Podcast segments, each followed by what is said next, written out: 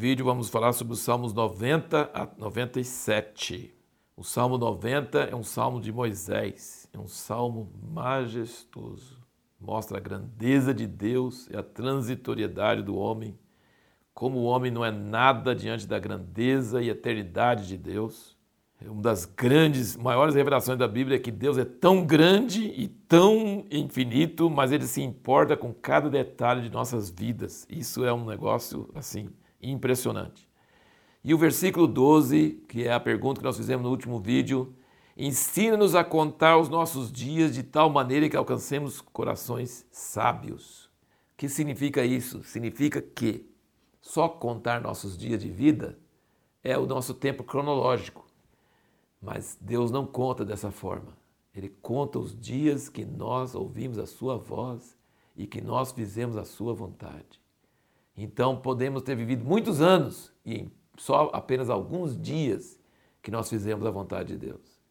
Tem pessoas é, que a biografia deles fala que eles viveram tipo 50 anos e até os 50 anos eles não fizeram nada de valor para o reino de Deus. E a partir dos 50, aí que eles começaram a fazer. Bom, no exemplo de Moisés é mais ainda, com 80 anos que ele começou a fazer o que Deus tinha preparado ele para fazer. Então ele está falando que nós precisamos pedir a Deus para ensinar-nos a contar nossos dias, ensinar-nos a saber como usar nosso tempo e como Ele vê nossa vida e como Ele vê as coisas que nós fizemos e se as coisas que nós demos tanto valor realmente valem para Ele ou não. E se as coisas que a gente deu pouco valor, mas é aquilo que vale para Ele. Então, ele falou: ensina-nos a contar os nossos dias para alcançar corações sábios. E nesse mesmo salmo, no versículo 13, ele fala: Volta-te, que é a palavra chuva, é, volta, Senhor, é, arrepende. E depois, até quando? A mesma pergunta de sempre. E no fim ele fala: confirma as obras de nossas mãos. Se nós estivermos ouvindo de Deus, Deus vai confirmar as obras de nossas mãos. Salmo maravilhoso, salmo tremendo. Traz a riqueza da, do coração e da revelação e da intimidade que Moisés tinha com Deus. Salmo 91 é o salmo que todo mundo conhece, é proteção contra todo o mal, toda a peste. Normalmente as pessoas ficam com a Bíblia até aberta na sala com Salmo 91, achando que vai espantar os maus espíritos, mas não lê, né? Não lê. Mas tem que ler. E aí a pergunta é: qual é a chave para que tudo que fala do Salmo 91 aconteça nas suas vidas? Não é deixar a Bíblia aberta aqui, não vai resolver nada. Mas tem uma chave, e eu quero passar para vocês essa chave. Tem no versículo 1, no versículo 9, no versículo 14 e no versículo 15. Vamos lá. 1. Quem é que vai descansar à sombra do Altíssimo? Aquele que habita. Você quer a proteção de Deus? Tem que habitar lá. Você quer ser protegido por Deus? Habita. Habita no esconderijo do Altíssimo. Versículo 9. Por quanto fizeste do Senhor o teu refúgio e do Altíssimo a tua habitação. Repete a mesma coisa. Se você fez do Senhor o seu refúgio e do Altíssimo a sua habitação, protegido você vai ser, tá vendo? Nenhum mal te sucederá. Nenhum mal sucederá para todo mundo só porque tem nome de crente, porque vai para a igreja no domingo? Não. Você tem que fazer do Senhor o seu refúgio e do Altíssimo a sua habitação. O versículo 14: Pois que tanto me amou, eu o livrarei. Qual a condição? Amar Deus. Tanto me amou, eu o livrarei. E o 15: Quando ele me invocar, eu lhe responderei. Está vendo? Quatro vezes todo esse salmo maravilhoso da proteção de Deus, ele é condicional. E aí chegamos no Salmo 92. É o Salmo dos palmeirenses. Palmeiras! Por que, que eu digo isso? Porque no versículo 12 fala: os justos florescerão como a palmeira. Então, para ser se você quer ser justo, você tem que ser palmeirense. Brincadeira. Tem outros versículos para outros times, tá? Sede santos porque eu sou santo, está na Bíblia. Então tem que ser de santos. E Coríntios tem 1 Coríntios e 2 Coríntios, né? Então serve tanto para a primeira divisão como para a segunda divisão. Mas tirando a brincadeira, o Salmo 92 fala que os justos serão como a palmeira, crescerão como o cedro no Líbano, esse versículo 12 e 13, estão plantados na casa do Senhor, florescerão nos atos do nosso Deus. E aqui tem, eu tenho uma memória muito preciosa que eu vou compartilhar com vocês. No versículo 14 ele diz: na velhice ainda darão frutos, serão viçosos e florescentes. Um dia eu estava lendo isso na minha, no meu escritório e peguei o telefone na hora e estava morando em Montemor, São Paulo. Liguei para minha mãe, que meu pai já tinha morrido e ela estava morando com minha irmã lá em Anápolis, Goiás, muito longe. Peguei o telefone e falei com ela: Mamãe, na velhice darão ainda frutos.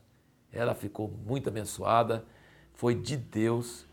E algum tempo depois, não muito tempo depois, ela morreu e teve dois, dois cultos, um lá em Anápolis e um aqui. E lá em Anápolis, quando ela, ela chegou lá e ficou lá um ano e meio, dois anos no máximo, não sei nem se deu dois anos, acho que não.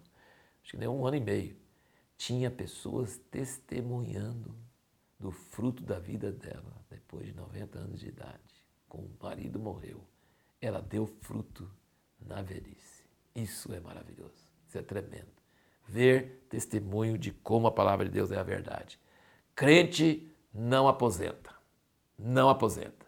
Porque na velhice darão ainda frutos. Isso é tremendo.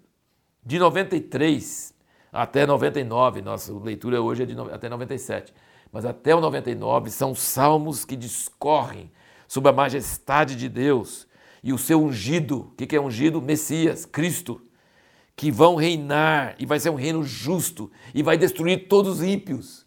Acabou a corrupção, nunca mais vai ter. Que coisa maravilhosa.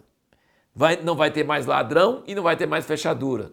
Já pensou que coisa maravilhosa? Não vai ter mais crime e não vai ter mais advogado não vai ter mais poluição. E aí ele fala sobre as árvores, ele fala sobre os montes, ele fala sobre os rios, ele fala que a criação vai estar batendo palmas e alegrando, porque até que enfim saiu do domínio do homem, o homem que arrasa as florestas, que polui o ar, que acaba com todas as coisas. O homem, Deus deu domínio sobre a terra, mas o homem não sabe dominar a terra.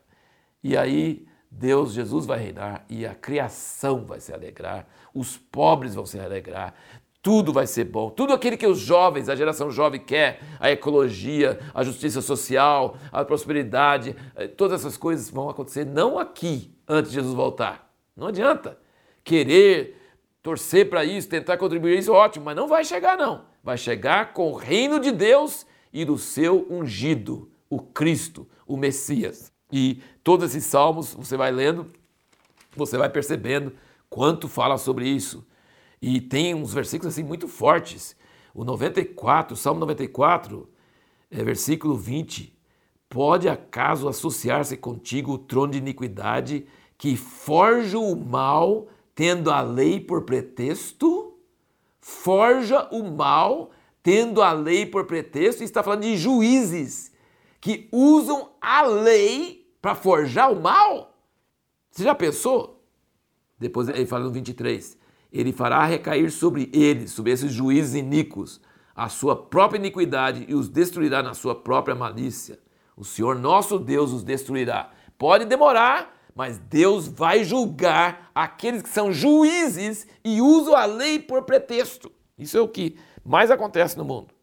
O Salmo 95 mostra uma coisa muito preciosa. Ele fala sobre aquela geração que não entrou na terra prometida, que Deus jurou na sua ira que não ia entrar, e aí ele tem exortação. Eu quero deixar essas três exortações para você. Muito importante. Nós podemos endurecer o coração ou não, porque ele diz: não endureçais o vosso coração. Você está dando uma ordem que pode ser obedecida. Você pode endurecer o coração, você pode não endurecer o coração. Outra coisa, você é, pode atender sua voz hoje ou não. Hoje, se ouvirdes a sua voz, você pode atender hoje ou falar, não, deixa para amanhã, deixa para depois. Você pode atender hoje ou não atender. E você pode errar de coração ou arrepender de coração. Deus nos dá essas opções maravilhosas. E o que nós vamos responder no próximo vídeo é como a contemplação da natureza pode nos aproximar de Deus?